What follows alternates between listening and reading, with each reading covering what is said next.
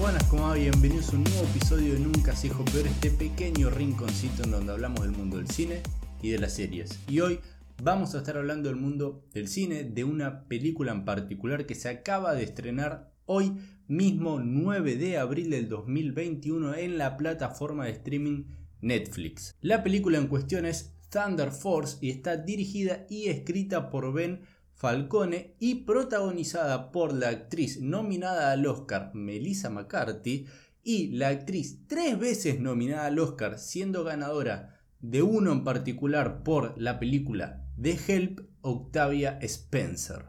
¿Esto que acabo de decir suma en algo a la película en sí?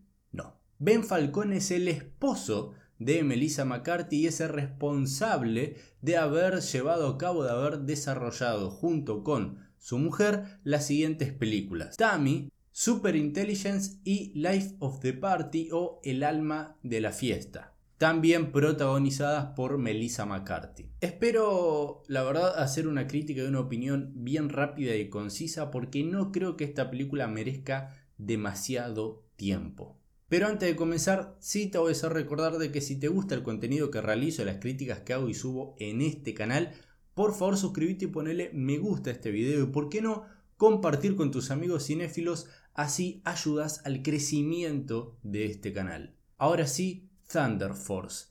La verdad, no me gustó nada esta película. La premisa básica nos va a estar situando en un mundo donde únicamente existen supervillanos, pero va a haber una mujer que va a poder desarrollar la tecnología para crear superhéroes para crear habilidades sobrehumanas y así poder lidiar contra el crimen de su ciudad, de su ciudad de Chicago. Pero va a haber otra mujer que va a ser su ex mejor amiga, Melissa McCarthy, que por error va a adquirir uno de estos poderes. Entonces, juntas van a tener que aliarse y conformar un dúo de superheroínas, entre ellas dos, para luchar contra estos supervillanos. Como bien mencioné hace segundos, en muy resumidas cuentas, Thunder Force no me gustó para nada, el humor no funcionó conmigo y no creo que funcione con gran parte del público. Nunca me quedó claro cuál es la audiencia objetivo de esta película. ¿Son los niños o son los adultos? Por momentos el humor es súper, súper simplista y tonto que a veces que a veces te incomodaba de lo ridículo y fuera de lugar que estaba. Te daban la sensación a vos como espectador de decirte, por favor, corten ya esta escena. Hay otros momentos en donde la comedia radica únicamente en referencias a cosas de la cultura pop que solamente una persona de 30 años en adelante podría llegar a entenderlas. Y como también ciertas secuencias o escenas bastante cortas en donde decís, ok, ok, esto no es pero para nada para un chico.